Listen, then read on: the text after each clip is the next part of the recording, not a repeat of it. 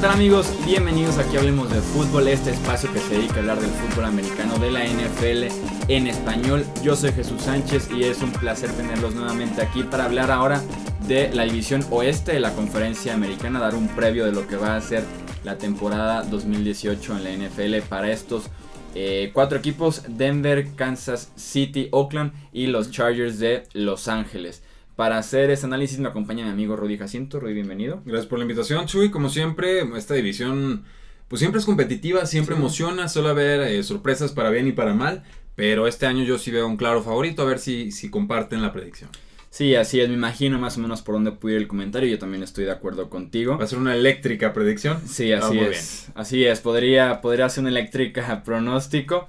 Eh, sí, esa división que suelen tener problemas casi siempre en el sembrado, mm. porque como se dan entre ellos con todo, los récords no suelen ser tan buenos, excepción de esos broncos de Peyton Manning que suelen ganar muchos partidos porque barrían la división, incluso creo que liaron como dos, tres temporadas, ¿no? Sin perder adentro de la división. Entonces, Intratables. Pero viajar a Kansas City también es imposible. Sí, fuera de, fuera de esos broncos siempre estos equipos terminan con récords bajitos porque es muy competitivo eh, lo que se ha llevado en los últimos años en este oeste de la conferencia americana. Edgar Gallardo está en los controles operativos como siempre. Y arrancamos de una vez para platicar de los Broncos de Denver que tuvieron en este offseason las altas a la ofensiva del quarterback Case Keenum, la más, la más importante sin duda alguna, tal vez hasta de toda la división. El tackle ofensivo Jared Bellier, que llegó en un cambio con los Arizona Cardinals. Al costado defensivo el safety Suba Cravens, el cornerback Tremaine Brock. Y también tenemos en este caso altas en equipos especiales. El despejador Marquette King también llegó a los Broncos de Denver. Entre sus bajas están los corredores C.J. Anderson, Jamal Charles, el receptor Cody Larimer, el Titan Virgil Green y a la defensiva su baja más eh, importante, la del cornerback Akib Talib. En el draft tomaron probablemente el mejor defensivo, defensive end Bradley Chubb. El regalazo. Sí, así es. Después fueron en la segunda ronda por Corland Sutton, el receptor, el running back Royce Freeman, el cornerback Isaac Yaron y el linebacker Josie Jewell. En este equipo de los Broncos se centra de manera muy sencilla. ¿Qué va a hacer Case Keenum? ¿no? También otra vez, ¿qué versión tenemos de X jugador? Casi siempre de quarterbacks hacemos esta pregunta. Ahora la pregunta es alrededor de Case Keenum, ¿no?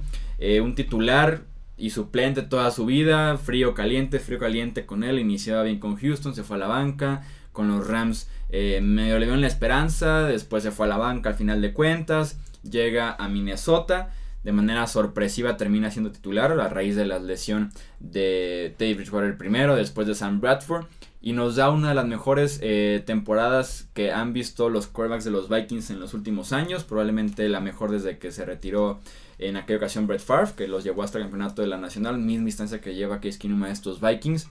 Y ahora llega eh, a los Broncos con un contrato de dos temporadas a hacer la respuesta a las interrogantes que han tenido los Broncos en la posición desde que se va Peyton Manning y tales desde un poquito antes, porque en esa posición desfiló después de Manning desde Brock Osweiler, Paxton Lynch. No, no, de los cuatro, de, bueno, tres, no No, no, no, espantoso. Entonces, ¿Será finalmente la respuesta Case Keenum al, a esta interrogante que han tenido los Broncos en la posición de quarterback?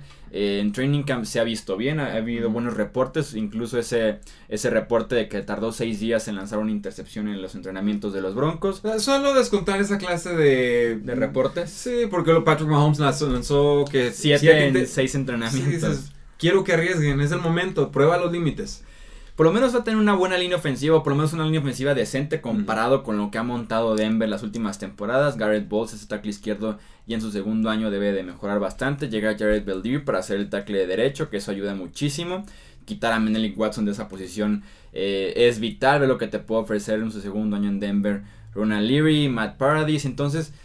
¿Qué podemos esperar de Case Keenum? ¿Qué es lo que nos va a ofrecer la próxima temporada, Rudy? Bueno, el, el, año pasado la línea ofensiva de los vikingos de Minnesota, y es bien difícil proyectarlo porque están en contextos y situaciones completamente distintas como franquicias los Broncos y los Vikings de Minnesota, pero mejoró un poco la línea ofensiva, de todas formas le presionaron mucho a Case Keenum y él sacaba adelante las jugadas, yo creo más con su talento que encontró, porque no era su, historial, el, jugar bien bajo presión de defensivos y creo que esto se puede y se debe de traducir con los Denver Broncos, que lo firmaron un contrato que fue de dos años, como 18 millones de dólares, muy asequible, mucho más atractivo que quizás estar firmando por tres años 100% garantizado a, Kirk Cousins y hay que ver qué, qué sucede ahí.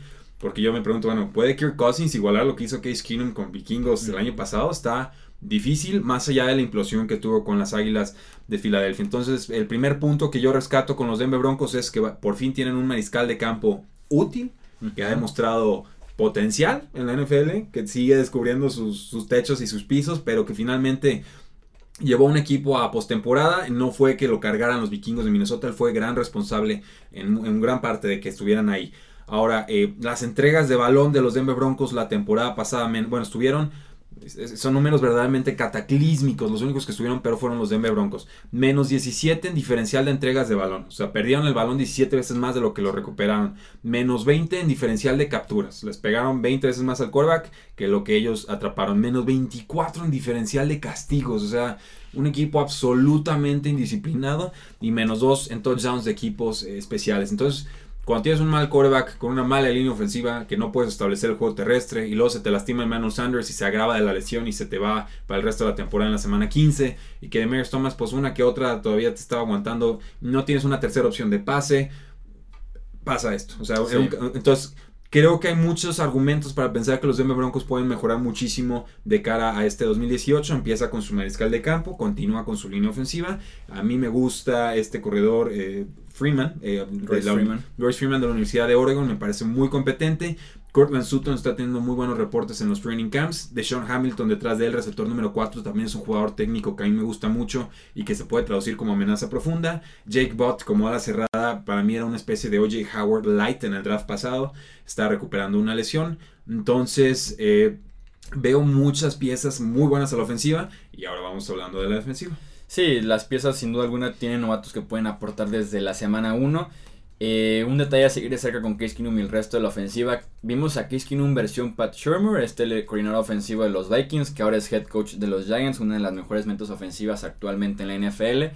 Y ahora llega a trabajar con Vance Joseph como head coach y a Bill Musgrave como coordinador ofensivo. Entonces por ahí puede que venga eh, un cambio porque sin duda alguna compararse con Pat Shermer solamente algunos eh, coordinadores ofensivos en la NFL y yo no consideraría a Vance Joseph como este tipo de head coach ofensivo y ni siquiera también consideraría a Bill Musgrave entonces aguas con ese eh, esquema ofensivo. La defensiva no creo que vuelva a ser esa defensiva top 5 en la NFL pero sí debe de mejorarlo a lo que vimos la temporada pasada. Top 10 yo lo veo en, ahí peleando. Tal vez ¿eh? top 10 peleándolo por el hecho de que regresa Derek Wolf de lesión. Eh, llega Bradley Chubb, este, este novato de primera ronda. Von Miller. debe de mejorar. Eh, tal vez la única duda que tendrías es si confiar o no lo suficiente en Bradley Robbie, porque aquí Talib sabemos que es uno de los mejores esquineros de toda la NFL. Con, bueno, confían ciegamente en él, si no, no se desecho de Talib. Le dieron por completo la titularidad.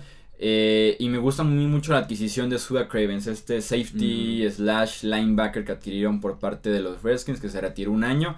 Como novato una sensación porque pega como linebacker, cubre como safety, entonces me gusta esta pieza para que la puedan mover a lo largo de toda la defensiva. Creo que, le, creo que sí podría la unidad meterse al top 10 tal vez en el límite, pero sí, sin duda alguna va a mejorar, eso es un hecho para mí. Eh, de, pronósticos? Eh, bueno, su récord de la temporada pasada fue de 5-11. Yo creo que están peleando las 7, las 8 victorias. En, si Case Keenum entra en fuego, sí puedo verlos llegando a, a 9. Yo los tengo en un 7-9. Eh, que si la americana está muy diluida, que pues sí parece el caso en algunos rosters, que incluso les podría alcanzar para meterse como sexto sembrado. Si por ahí tenemos una lucha de equipos de 7-9, 8-8, creo que podrían estar ahí los eh, Broncos de Denver. Sí, ah, bueno, lo hablamos más adelante, pero sí, eh, creo que va a estar muy apretada esta división, salvo por un equipo. Pasamos a los Kansas City Chiefs, este equipo que en el offseason adquirieron al receptor Sammy Watkins, a los cornerbacks David Emerson y Kendall Fuller. Kendall Fuller parte del cambio de Alex Smith. El linebacker Anthony Hitchens y el tackle defensivo Xavier Williams. entre sus bajas está obviamente el quarterback Alex Smith, el receptor Albert Wilson. En el costado defensivo eh, los linebackers están Lee, Derrick Johnson y el tackle defensivo Benny Logan. Eh, en el draft también iniciaron tarde en el draft porque estaba todavía la deuda de Patrick Mahomes. Iniciaron creo que hasta la tercera ronda y se hicieron de los servicios del defensive end Brilliant Speaks, el defensive tackle Derek Nady, el linebacker Dorian O'Daniel, el safety Armani Watts y el cornerback Tremont Smith. Aquí tenemos el gran cambio en la posición de quarterback. Se va Alex Smith, un quarterback que venía una temporada de candidato a MVP, por lo menos la primera mitad de la temporada. un quarterback sumamente conservador, que también se traducía en un quarterback seguro, que la temporada pasada se animó a ir un poquito más largo con Tyreek Hill, explotó también en rutas largas a Kareem Hunt desde la posición de corredor, entonces poco a poco encontró eh, un buen ritmo, es justo cuando le, dan por ahí el corte, inicia la era de Patrick Mahomes, un quarterback mucho más vertical, mucho más arriesgado, que también te viene con un techo altísimo, así como creo yo van a eh, aumentar sí o sí las intercepciones este año lanzadas por quarterbacks de los Chiefs. También deben de eh, aumentar las yardas y los touchdowns y las jugadas hermosas, ¿no? Que nos puede ofrecer Patrick Mahomes cada domingo. Sí, mi quarterback número uno del draft del año pasado lo tenía encima de Sean Watson, encima de Trubisky. No voy a concederle el título a Watson hasta ver jugar un rato. Siete partidos nada más. Así es, a Patrick Mahomes. digo, Mahomes uno. Uno, y jugó muy bien. Sí con suplentes. Eh, pero bueno, regresando al punto, más 15 en entregas de balón Kansas City el año pasado, más 3 en touchdowns de equipos especiales. Eh, son favoritos en 8 juegos, underdogs en 7. ¿Por qué empiezo con la estadística de las entregas de balón? Porque pues ha sido una defensiva muy oportunista y creo que eso le da muchas oportunidades a la ofensiva y sobre todo para tener un diferencial de más de 10 unidades, pues bueno, necesitas una escala de campo que te sepa cuidar la pelota. Eh, Alex Smith junto a Tom Brady y Terrell Taylor en las últimas 3, 4 temporadas de los que menos entregan el balón. Esto no se va a mantener eh, con eh, Patrick Mahomes, eso es un hecho. Smith estaba pasando 1.5 intercepciones más o menos por cada 100 pases. El promedio de la NFL es 2.5 eh, intercepciones por cada 100 pases. Si asumimos que Patrick Mahomes va a tener un ritmo de intercepción promedio, que yo no lo creo, yo creo que puede estar por arriba por su estilo tan arriesgado de juego. entonces, eso significa que se va a exponer más a la defensiva, o sea, que va a estar más tiempo en el campo, que va a tener campos más cortos para que les anoten. Y creo que a la defensiva, lo vamos a hablar más adelante, los Kansas City Chiefs están en muy, muy, muy serios aprietos, como nunca antes en la era de Andy eh, Reid. Andy Reid desde que está con el equipo, puras temporadas ganadoras, 11-5, 2-4, 10-6 en el 2015, 16 y 17 respectivamente, pero eh, vuelvo a lo mismo, este tema de las intercepciones para mí no puede ser eh, descartado. Creo que va a haber más intercepciones, creo muchísimo en el potencial de Patrick Mahomes y creo que en general puede ser quizás la mejor ofensiva de la NFL, o sea, tienen piezas para hacerlo. Sammy Watkins, Terry Hill amenazando en profundidad, Travis Kelsey, que si no es el mejor, es el segundo mejor a la cerrada de la NFL. Luego tienes a Kareem Hunt corriendo y un buen suplente Spencer Ward detrás de él.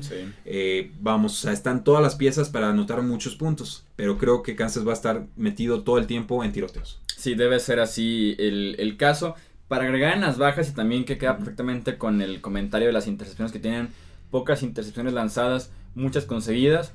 Parte de esa razón es Alex Smith y parte de, de, ese argumento es Marcus Peters que también se fue mm, cambiado a los Rams de Los Ángeles porque también desde que Marcus Peters llegó a la NFL era líder de intercepciones entre, entre los defensivos entonces pierdes pocas intercepciones, pierdes muchas intercepciones a la defensiva y parece que se voltean los papeles. No creo que sí, en ese sentido estoy de acuerdo contigo. Pueden venir muchos tiroteos eh, en los partidos de los Chiefs en el costado defensivo. Creo que no luce mal los siete frontales. Creo que de Chris Jones es uno de los mejores tackles defensivos jóvenes en NFL.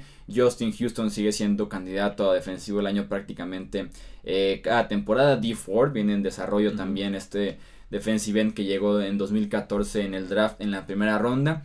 Creo que el problema inicia cuando ves la secundaria, ¿no? Eric Berry que viene regresando de una lesión que lo dejó fuera todo el año la temporada eh, anterior. Daniel Sorensen, que es el, el, safety que hace pareja con Eric Berry. Y en los esquineros tienes a Kendall Fuller, que también viene más, este esquinero que llegó en el cambio de Alex Smith. Pero después tienes a Steven Nelson, a David Emerson, a Tremont Smith, eh, a Will Redmond, entonces no veo cómo pueden detener de manera constante el ataque aéreo en la defensiva de los Chiefs. Sí, y sobre todo destacar la, ausencia ya, donde se les fue como agente libre, el nose tackle Benny Logan, era básicamente el que medio te detenía el juego terrestre eh, por el centro, pero creo que el año pasado a, Kansas City, pese a que tuvo, enfrentó uno de los calendarios más fáciles para las defensivas terrestres, eh, le corrieron a placer. Y ahora, pues este año va a estar más complicado el calendario, tiene menos piezas para defenderlo, creo que otra vez le van a correr a Kansas City a placer. Entonces espero ofensivas largas de sus rivales y espero que, eh, y al decir espero es lo que creo que va a pasar, no lo que estoy deseando que le suceda al equipo. Patrick Mahomes va, va a entrar a un calendario muy complicado, el quinto más difícil según eh, Warren Sharp. Eh, si nos adelantamos a la predicción, yo creo que por primera vez en la era de Andy Reid estaríamos viendo una temporada eh, posiblemente perdedora del equipo. La línea de Las Vegas está en 8.5 victorias, yo creo que ganan 8 o menos. Yo creo que ganan 6 partidos, 6-10. Wow, ok. 6-10 sería mi pronóstico para los Chiefs en una temporada de transición, de Sí, transición a la ofensiva, literal. con el quarterback y a la defensiva un... pues, Y, una y se va a ver todo el potencial, pero creo que no va a estar consolidado o amalgamado. Chargers, Pittsburgh, San Francisco, Denver, Jacksonville, Nueva Inglaterra, Cincinnati, Denver, Cleveland, Arizona, Rams, descanso, Oakland, Baltimore, Chargers, Seattle, Oakland. O sea, ¿dónde están los ¿Qué- juegos qué fáciles? Inicio, ¿Qué inicio tienen? No, no, está, está, está brutal. Y es un novato y va a tener una mala defensiva de su lado. Entonces, eh, cuidado. Pasemos a hablar entonces de los Chargers de Los Ángeles, los que podemos adelantarles es nuestro pronóstico para que sean los campeones de esta división oeste de la conferencia americana. Ah, ¿no eran los eléctricos Raiders? Entre sus Ah, altas bueno. está el centro Mike Pouncey, el quarterback Gino Smith, el tight end Bill Green, el cornerback Jalen Watkins a la defensiva y también equipos especiales el pateador Caleb Sturgis. Solamente mencionado por el hecho de que son los Chargers y que suelen tener muchos problemas de pateador. No es poca cosa eso. Llega Caleb Sturgis y también está Roberto Aguayo en esa pelea por ser el pateador titular de los Chargers entre sus bajas. Eh, a la ofensiva está la de running back Brandon Oliver, el centro Matt Lawson. eh, y a la defensiva Jerry Atachu, el safety Trey Boston y también el pateador Nick Novak. A la defensiva, el, el- perdón, en el draft tomaron al safety Derwin James en la primera ronda y ya en rondas posteriores al linebacker Uchena Nwosu, al defensive tackle Justin Jones, al safety Kaiser White y al centro Scott Quesenberry.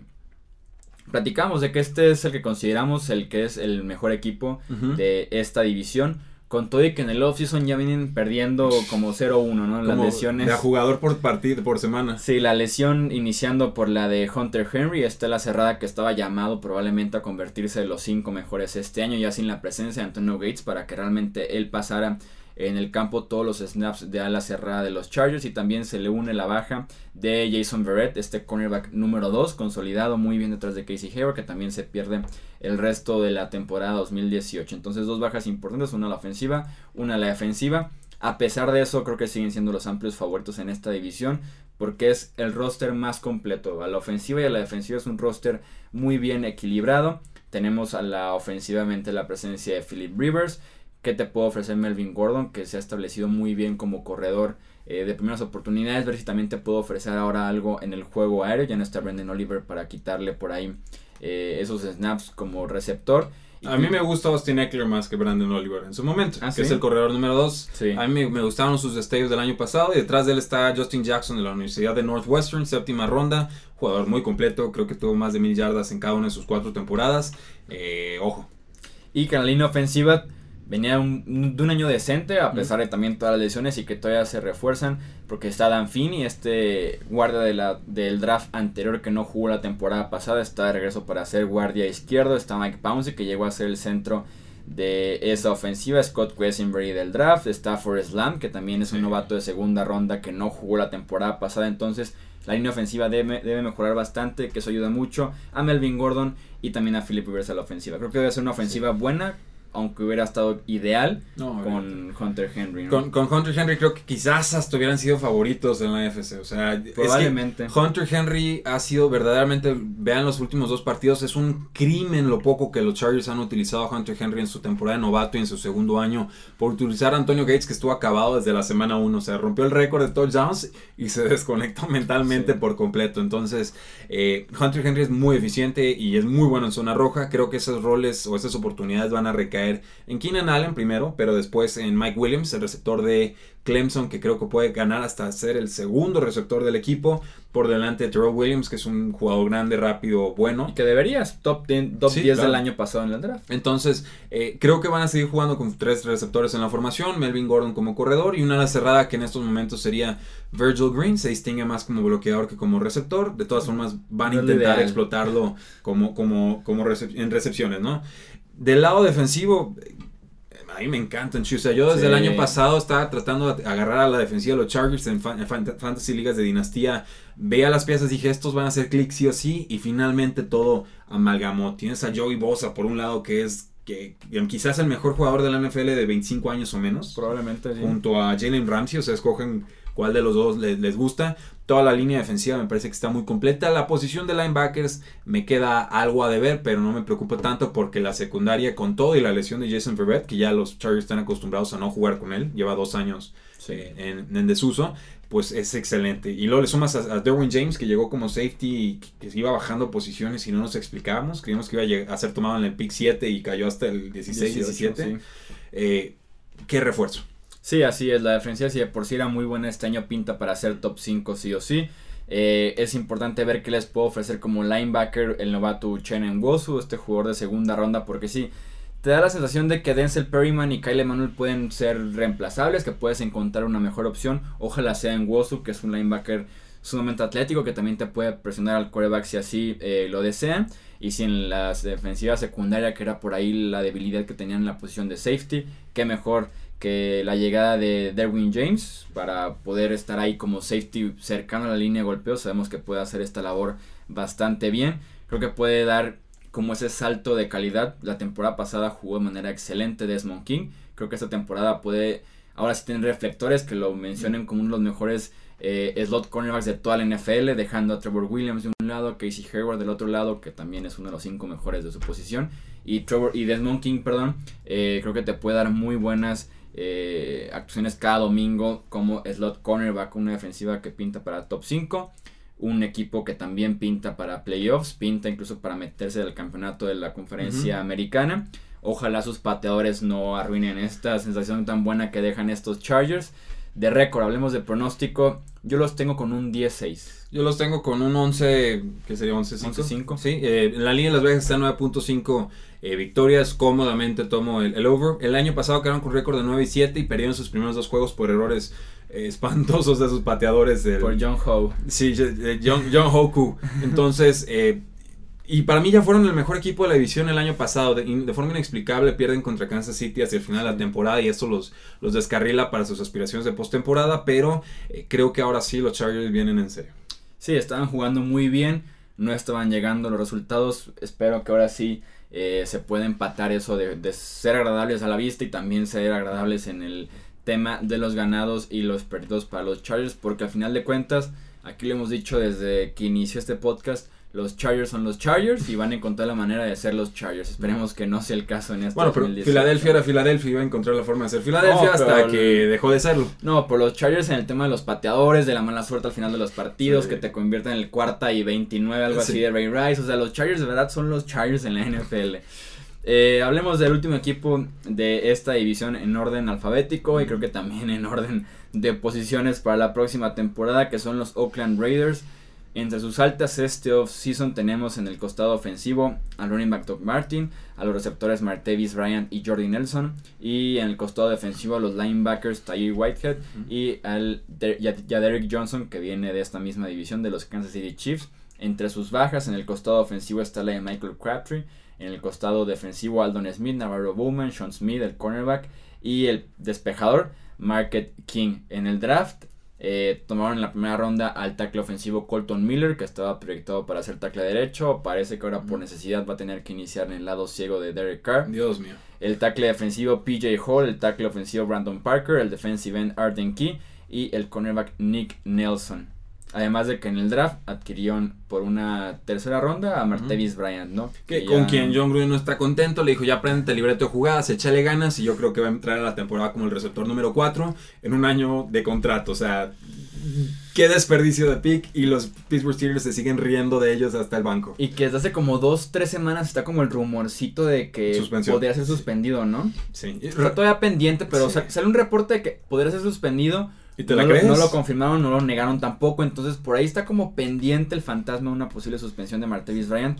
Pero sí, sin duda alguna, eh, quema la inversión. Una de las muchas decisiones que ha tomado muy malas, creo yo, en este offseason eh, John Gruden, desde que llegó a ser el head coach de los Raiders con este contrato de 10 años y 100 millones de dólares. empezamos ahí. ¿Para qué 10 años y 100 millones de dólares? ¿Por qué no 20 años 200 millones de dólares. O, sea, o 30 años, 30, 300. O sea, digo, si vamos a inventar, pues inventen lo que sea. Con las decisiones que está tomando ahorita eh, John Gruden, me da la impresión de que tengo como la teoría. Su último año en la NFL fue 2007 como head coach.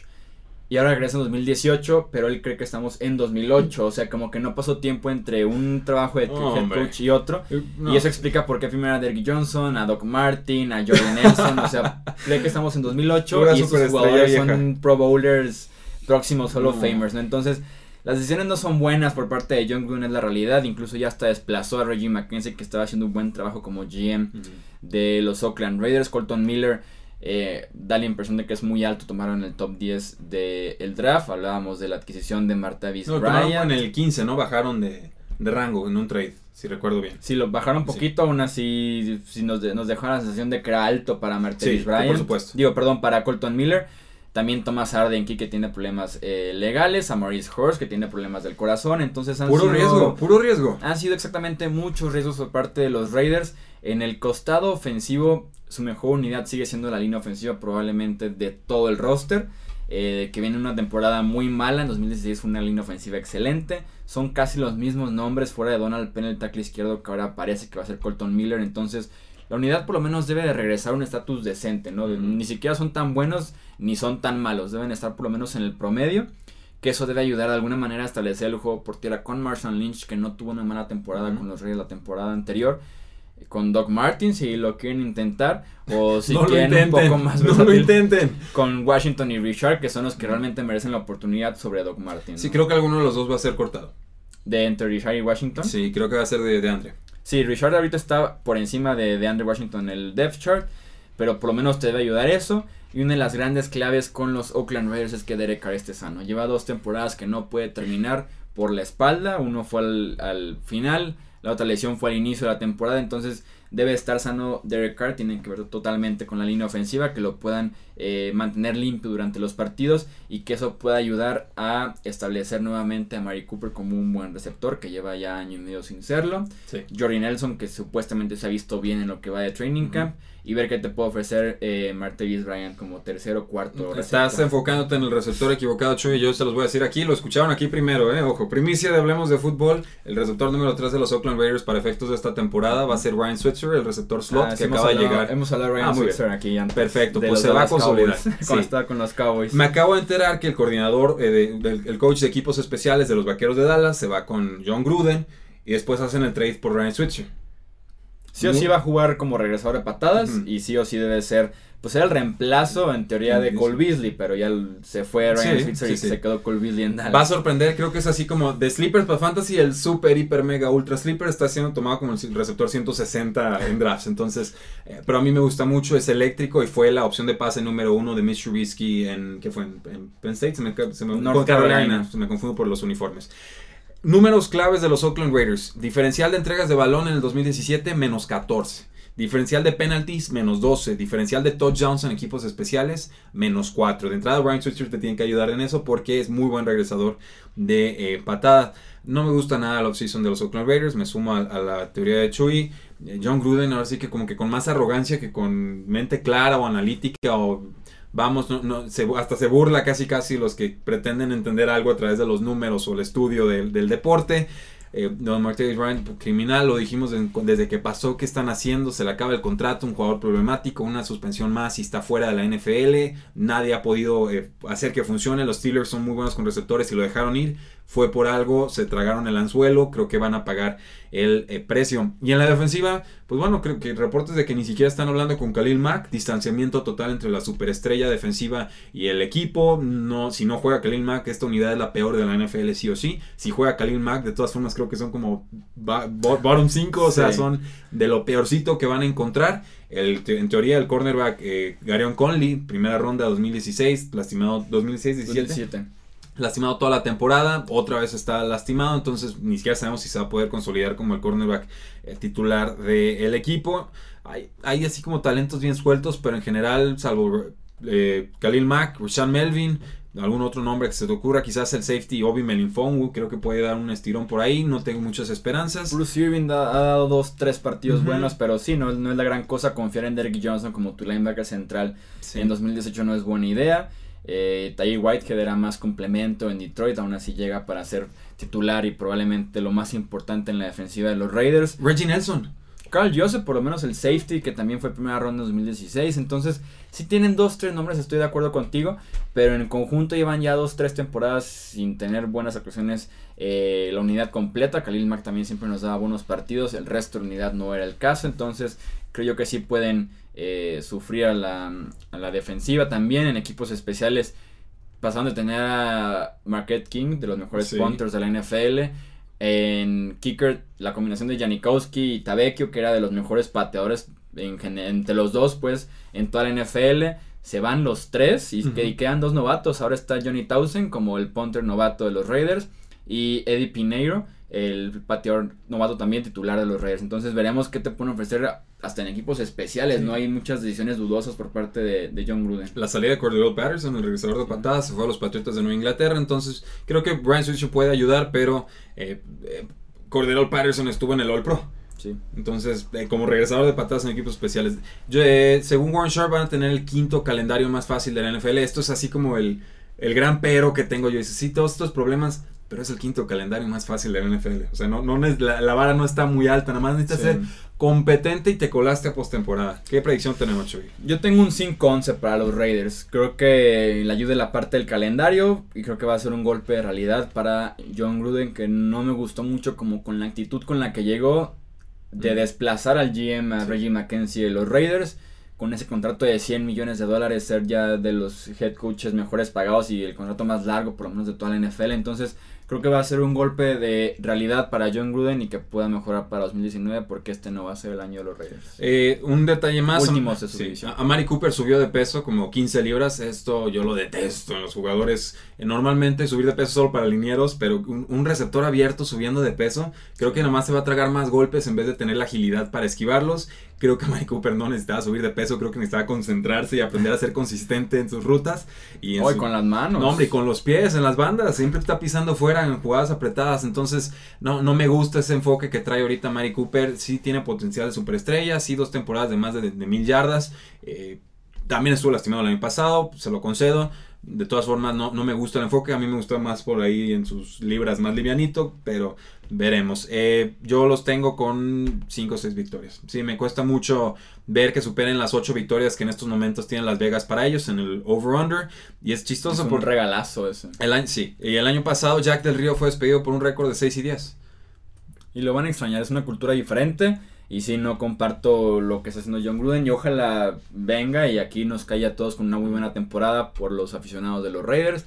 El movimiento a Las Vegas que ya va a ser posiblemente el próximo año. Entonces, ojalá sea lo contrario. Pero sí, se esperan muy pocas cosas de Oakland este año después de un offseason tan problemático como el que tuvieron en la bahía de, de Oakland. Rudy, muchísimas gracias por estar aquí nuevamente. Al contrario, síganos en Facebook, síganos en Twitter, síganos en todas las redes sociales, suscríbanse al podcast, presúmanlo con sus amistades, si no les gustó, presúmanlo con todos sus enemigos, los recibimos a todos. Bastante.